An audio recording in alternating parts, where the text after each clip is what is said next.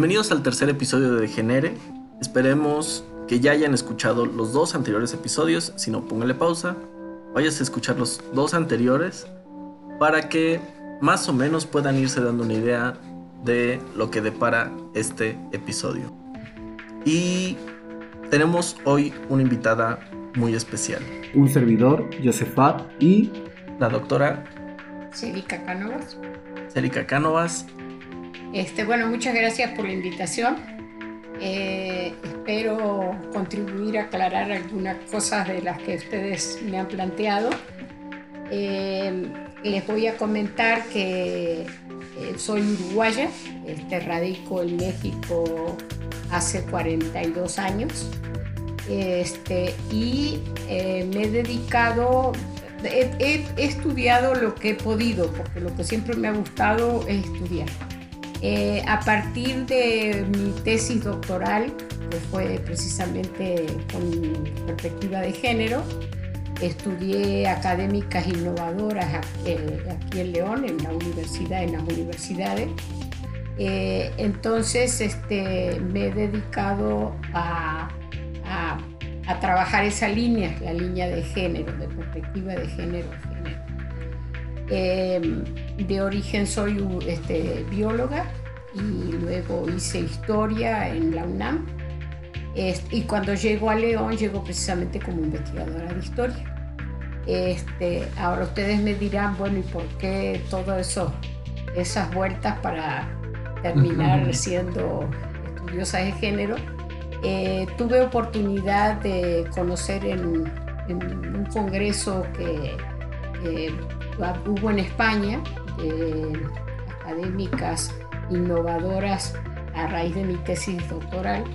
Este, y ahí conocí a la doctora Mabel Burín, que ella es una psicóloga muy connotada, psicoanalista de, Buenos Aires, y a raíz de lo que presenté en, su, en la ponencia en Sevilla, este, fue que me invitó a participar en un estudio postdoctoral coordinado por ella y por la doctora Irene Meller en la Universidad de Ciencias este, Empresariales este, eh, y Sociales.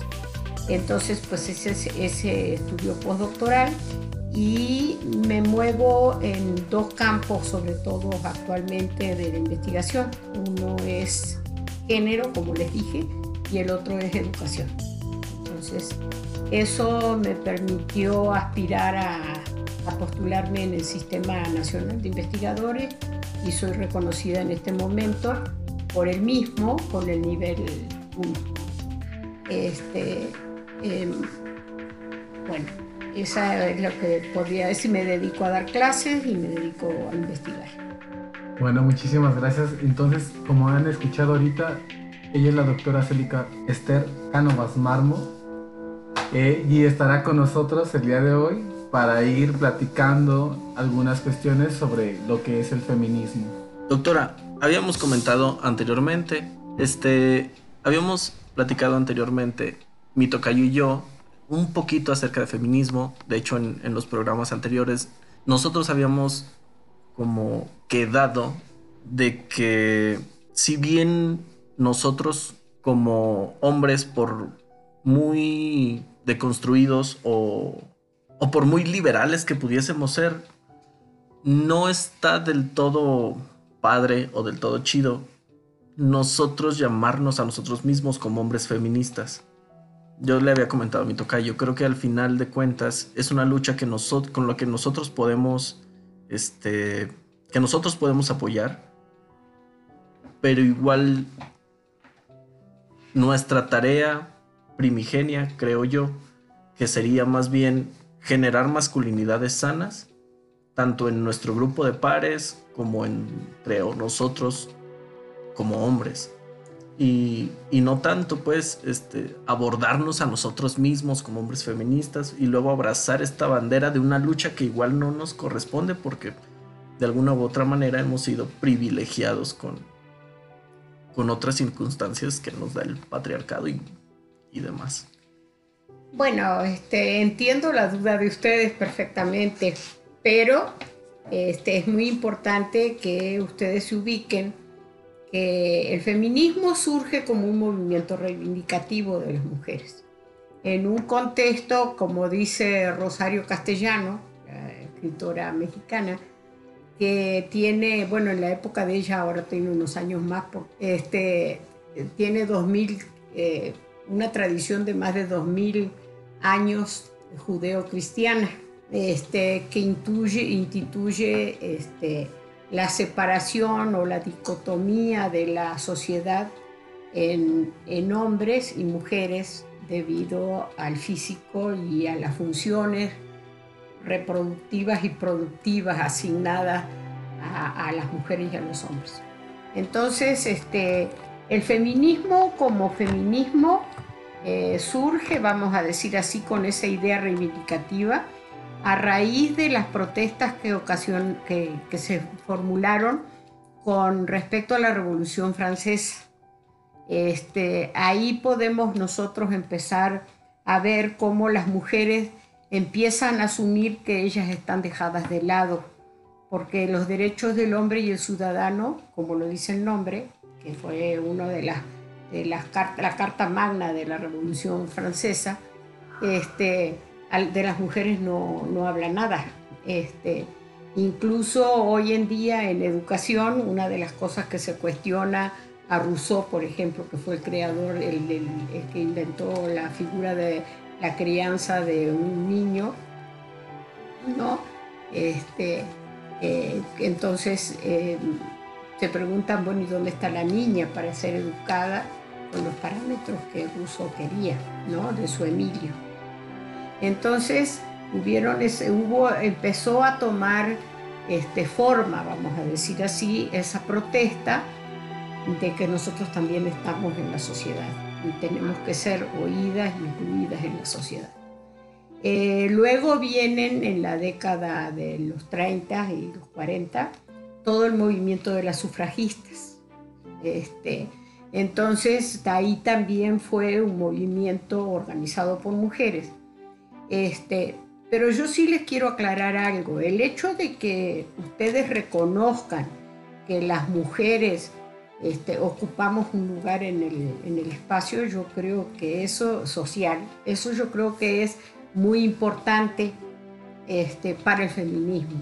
Porque una de las cosas que insisto, y eso lo hablo en primera persona porque es uno de mis, de mis principios básicos de cómo entiendo el feminismo, es la relación entre hombres y mujeres. Es decir, tenemos que aprender a dialogar, ¿no? Cuando a mí me dicen de dónde surge el feminismo mío, yo les digo siempre lo mismo, mi contexto siempre ha sido masculino.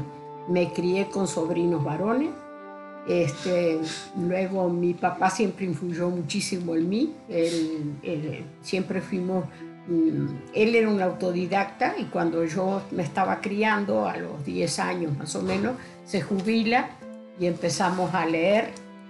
Este, digo empezamos a leer porque él me sabiamente me llevó a leer este, bueno, cosas de primero de aventuras como Emilio Salgari, Jack London, este, y ya después nos fuimos adentrando en literaturas cada vez más serias. Y junto conmigo leía un, un, sobrino que es menor un año que yo, y éramos los tres que dialogábamos con el abuelo, ¿no? Es decir, una hija, pero más bien tratada como nieta. Entonces, este, eh, una vez mi papá dijo que, en La guerra y la paz de, de, Tolstoy yo no la podía leer porque era muy dura, porque yo era mujer y era muy sensible. Y eso me enojó mucho a mí, porque digo, bueno, ¿por qué no voy a poderlo leer? este, porque sea mujer. ¿no? El hecho que sea sensible no me demerita para no leer una obra. Entonces ahí, mi papá también tenía siempre un dicho, como todas sus hijas eran, bueno, éramos cinco, pero solo un varón, el mayor, y las demás mujeres. Mi papá siempre nos decía que detrás de un gran hombre hay una gran mujer. Y yo le cuestionaba a los 10 años de que por qué atrás de un gran hombre tiene, por qué no junto, ¿no? Entonces, bueno, ahí ya se empezó a perfilar rebelde, mi rebeldía, con respecto a ciertos cánones que yo no desconocía que existían. Este, y que luego empiezo a, tratar de, porque tú te das cuenta que las cosas eh, no son como se te imponen. Eh, los movimientos feministas fueron muchos, muchas épocas. En Grecia también tuvimos este movimiento feminista. De hecho, Lesbo es una de las feministas este, más connotadas de la época, ¿no? Este, te estoy hablando de la época clásica de Grecia. Bueno, y tenemos varios casos de varias mujeres en las distintas épocas. Ahora, no se trata de que la mujer predomine en la misma dimensión que lo hace el hombre. Este, y entonces ahí es que viene esa necesidad de diálogo entre hombres y mujeres. Porque lo que predomina es lo que dice Foucault, que es el ejercicio del poder, ¿no? Y tú sabes que él mismo dijo, ustedes saben que él mismo dijo que quien habla es quien ejerce el poder. Si habla el hombre, el que ejerce el poder es el hombre. No, no se trata de que hable solo la mujer, es decir, esa es mi postura, sino que se, se trata de aprender a dialogar, que era un poco lo que tú planteaste al principio, ¿no? Es decir, la necesidad de dialogar con el sexo o este, opuesto, ¿no?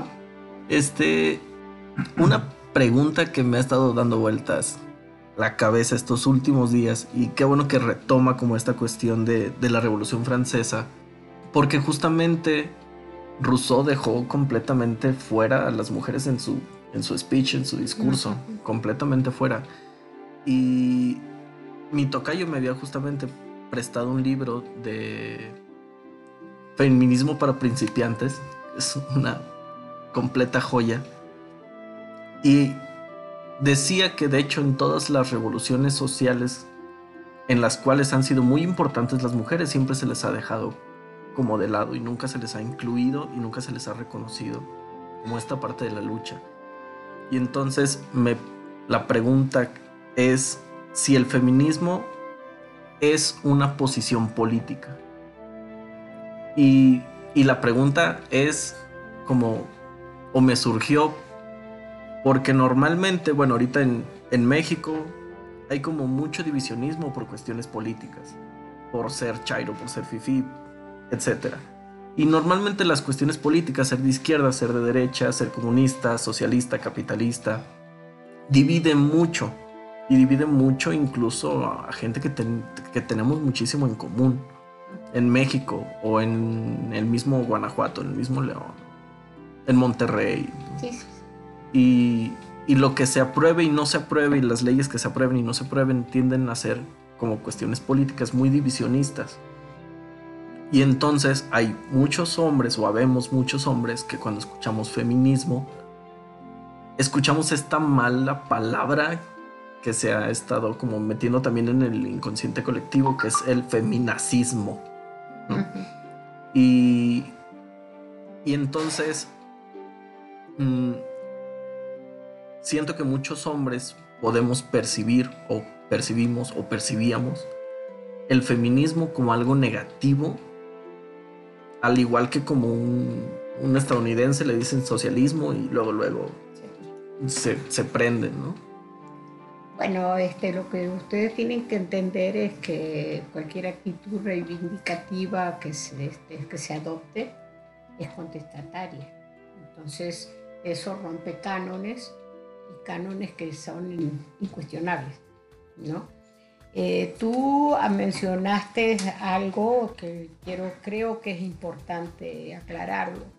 Eh, los feminismos, como dijimos, son varios, varias etapas y ahora hay otros eh, que están en proceso de cambio también. Pero es muy importante que tengamos en cuenta que fue a fines de la década del 60, toda la década del 70, que dentro de la academia surgen movimientos teóricos importantes hechos por mujeres, ¿no? Dentro de la academia. Y es precisamente ahí donde surge el término de perspectiva de género.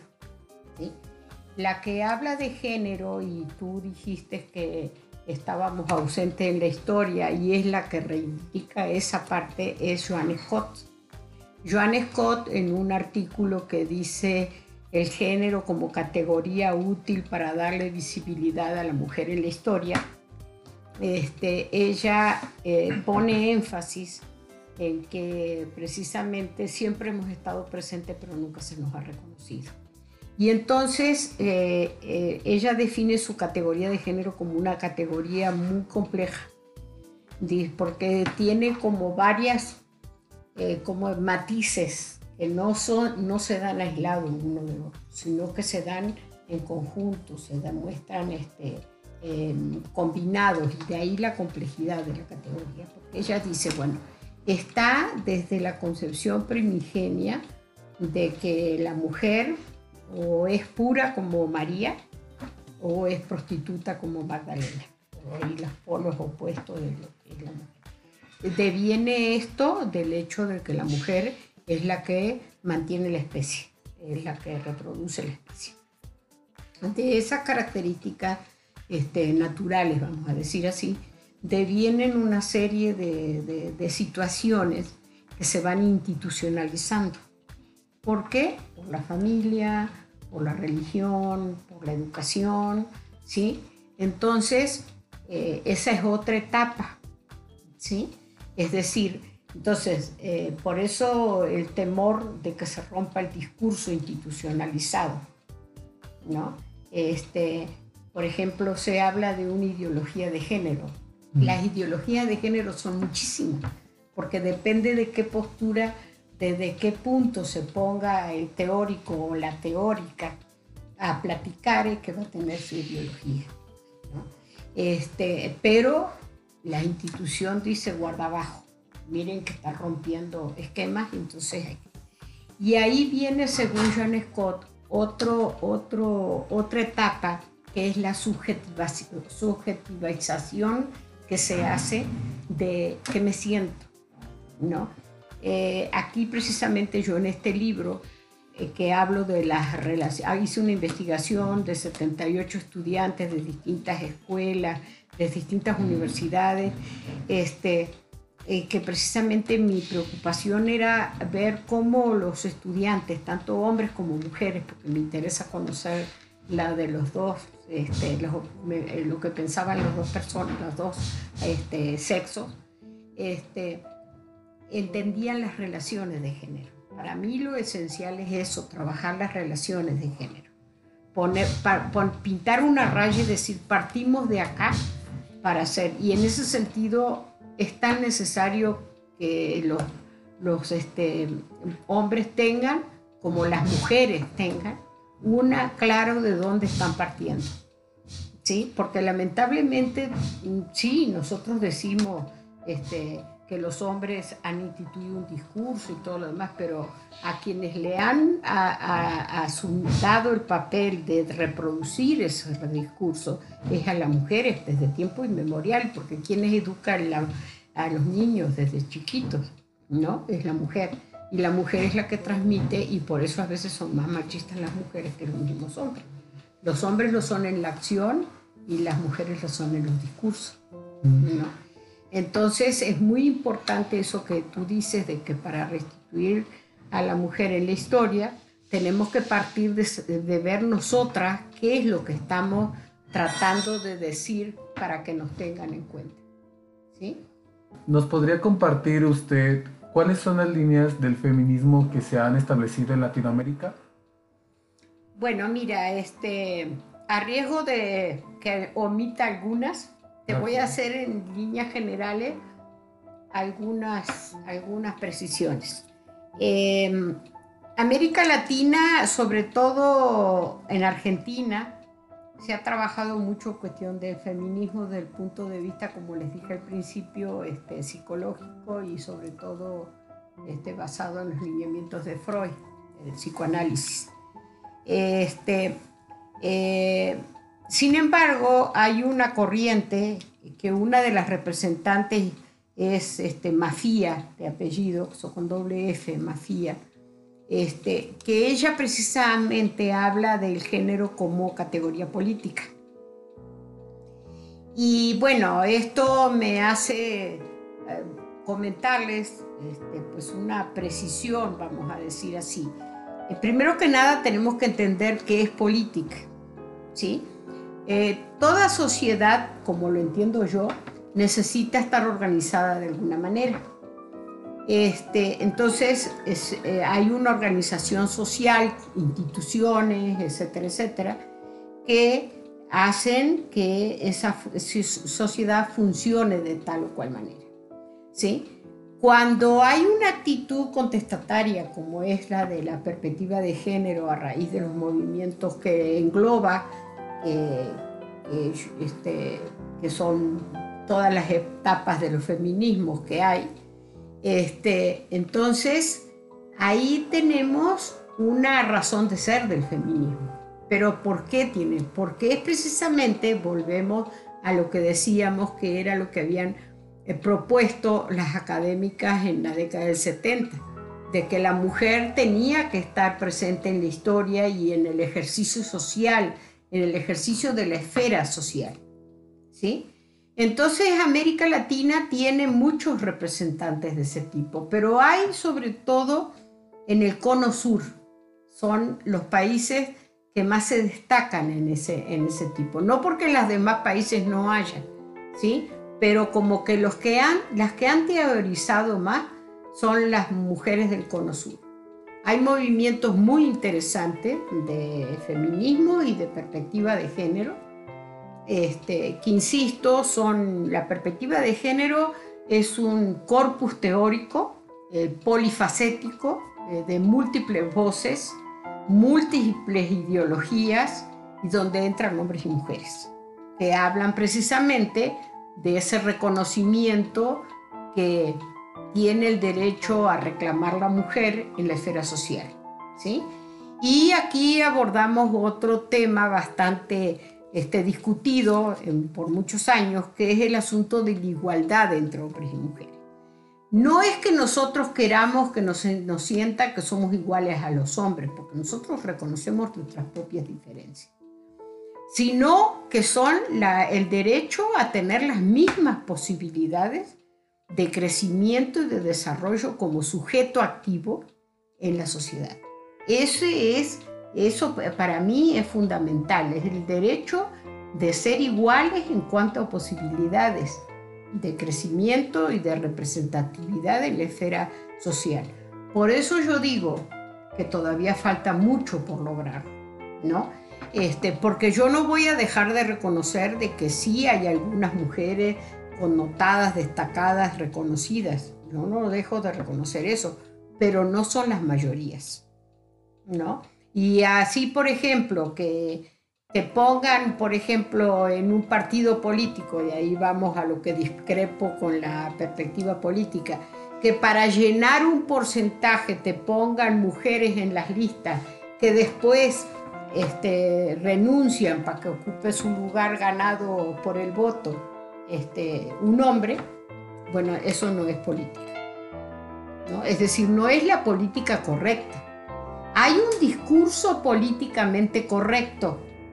Y les voy a poner un ejemplo. En Harvard hubo un rector que le preguntaron si tenían las mujeres derecho a estar en Harvard, a hacer, tener, pues, y entonces él dijo que sí, que claro, que Harvard estaba abierto a todo el mundo. Lo que pasa es que las mujeres tenían que demostrar que fueran capaces de estar en Harvard. ¿No? Entonces ahí ustedes ven lo que es el discurso. Ese es mi, mi chino. Este, entonces sí es muy importante que ustedes sepan eso, que hay posturas este, correctas. Eh, otra, sin, ir, sin irnos al campo académico, cuando en una pareja el hombre te dice con el hijo, no, porque yo te ayudo. No, no me ayudas. Tienes la responsabilidad de hacerte cargo de tu hijo porque es tu hijo. Como yo tengo eh, eh, la obligación de hacerme cargo porque soy la madre, pero tú como padre también lo tienes. Y que luego también surge este problema, al menos en, esta situación particular, que los, o bueno, nosotros los hombres o algunos hombres, consideran que la brecha de género ya está más acortada solo porque las mujeres pueden salir a trabajar. Pero no se ponen a ver que también el hombre tiene que meterse a la, a la Ah, casa, ah, claro. hacerse responsable de, de lo que está sucediendo adentro de la casa. Sí, es- eso es una de las cosas que más ha peleado el feminismo de una época, sobre todo las españolas, ¿no? Que es precisamente eso. Eh, La mujer sale a trabajar para mantener un estatus familiar, ¿no? Sobre todo clase media en épocas actuales, este, para complementar el sueldo de los hombres y a veces hasta superarlo. Pero llega a la casa y hace las mismas dinámicas como si no trabajara. Entonces son doble jornada de trabajo.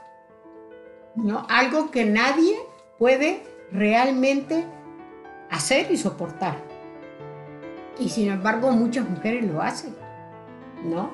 Este, yo conozco gente en piletas que después de hacer mujeres, que después de estar a cargo todo el día cocinando, eh, tratando de ir a comprar lo que pueden con el dinero que pueden y todo, salen a vender, a hacer eh, gorditas y se ponen en la esquina a las 10 de la noche en piletas. Y que, ah, como me dijo una, y mis clientes son los chavos banda. ¿No? Entonces, fíjense ustedes, trabaja todo el día en la casa, hace todas las compras para la familia, cuida a los chicos que vayan a la escuela, vienen y hacen sus tareas, vigilado por ellas, y después cuando todo el mundo se acuesta, ella sale a hacer gorditas para vender en la calle, arriesgando la vida. Porque en pileta se arma una campal, ¿no? Y ya tronaron, ¿no? Entonces, eh, no son cosas que están lejos de nosotros. Nombro un lugar porque está estamos pegados, ¿no? Entonces, y ahí vamos a lo otro que tú decías, que tú planteabas en la pregunta. Eh, sí hay gente eh, que se da cuenta de todo esto y cada vez más, ¿no? Sobre todo porque siento que la mujer cada vez tiene niveles académicos más altos.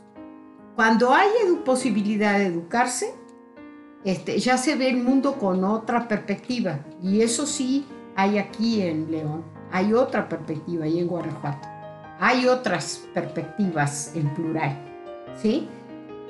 Pero todavía falta muchísimo por hacer, ¿no? Porque cuando a mí, como me dijeron, me dijo un político en la legislativa, no, es que las mujeres, por eso está usted aquí exponiendo en un congreso, ¿sí? Le digo, pero hace dos días encontré en piletas una mujer toda mm, este, maltratada, le digo, con moretones por todo el cuerpo, y esa también es una mujer de aquí de Guanajuato, que le sigue castigando el marido, ¿no? Que le sigue pegando el marido. Le digo, y no tenemos por qué irnos a zonas muy pobres tampoco, para que nosotros ver esas cosas. ¿sí? Entonces, eh, queda mucho por hacer. Este, mi, mi hijo ahora que estuvo en España en un año becado me decía, no, mamá, dice, ustedes están en pañales, las feministas de acá, al lado de la... Yo, dice, veía, oía a las mujeres académicas hablar y dice, y era como estarte oyendo en casa. Dice, pero tú, pues eres un garbanzo de a libra. Dice, y le digo, que conte que soy en casa garbanzo de a libra, porque por fuera ni figuro. Este, pero sí es muy importante eso, que sí en otros lugares hay mucho más evolución de las cosas, pero nosotros tenemos muchas cosas que hacer.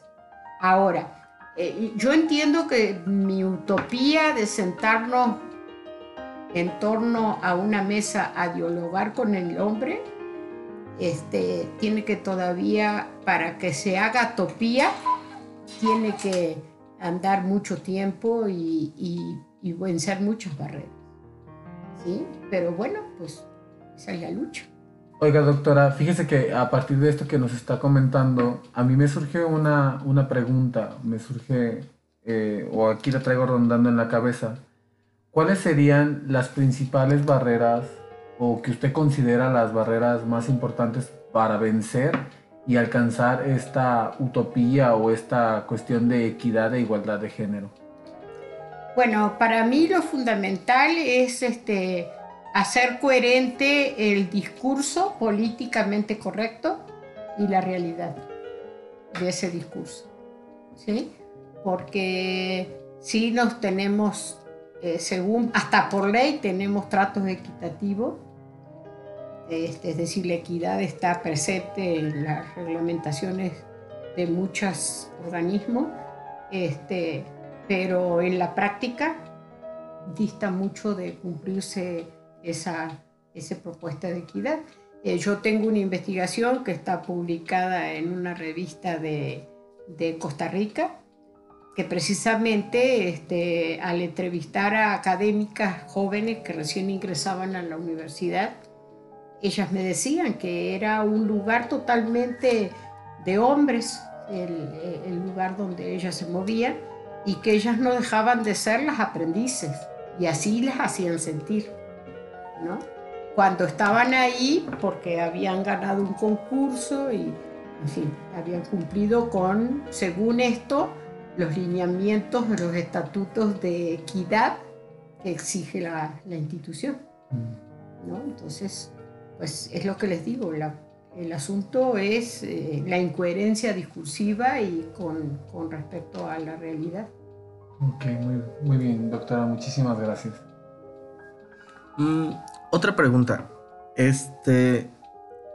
Hace ratito hablábamos de que hay diferentes feminismos a lo largo de, de la historia. Actualmente, digo, y creo que se puede hablar de diferentes feminismos como por las olas o por los objetivos que, se, que se fueron persiguiendo y que todo fue variando de acuerdo al momento histórico y social de, de cada uno de los lugares donde, donde surgía o donde, digamos, explotaba este nuevo feminismo. Actualmente podemos decir que hay diferentes feminismos por las ideologías o por los objetivos que busca cada grupo feminista? ¿O hay diferentes grupos feministas o solo es como un feminismo que en este lugar y contexto histórico busca alcanzar algún objetivo principal? Que siempre pues, obviamente va a ser como, como tener esta igualdad social. Bueno, mira, este, yo sigo insistiendo que si vas a hablar de perspectiva de género, este, como te dije hace un rato, es una un corpus teórico muy complejo, este, donde hay muchas maneras de definir el género y de aceptar el género o las manifestaciones del género. Eh, tú lo has dicho muy bien, es una categoría histórica, depende del tiempo y el lugar. Este, y, y sí creo que, este, no, no, no creo, pienso, pienso que que sí hay manifestaciones de distinta índole del feminismo, que depende de cómo aceptes tú la realidad, ¿no? Entonces, pues sí, creo que son muchos los feminismos, que no se puede decir, hablar de un solo feminismo, y que es mucho más complejo y más abarcador desde mi punto de vista la categoría de perspectiva de género. Bueno, pues vamos a dejarlo hasta aquí. Muchísimas gracias, doctora. Vamos a dar por finalizado el programa. Llevamos treinta y tantos minutos ya de, de, programa. Se nos fue muy rápido. Le agradecemos mucho su participación. Eh, nos quedamos encantados. Obviamente tuvimos como charlas este, antes, después, durante eh, el, el, programa. Y, y pues nada, o sea, muchísimas gracias. Esperemos que haya sido ilustrativo que haya sido este, educativo también para las personas que nos escuchan y que se hayan llevado también algo interesante. Creo que al menos nosotros lo, lo hicimos, nos llevamos así como algo en la bolsita y, y, ese es el chiste y el objetivo de este programa.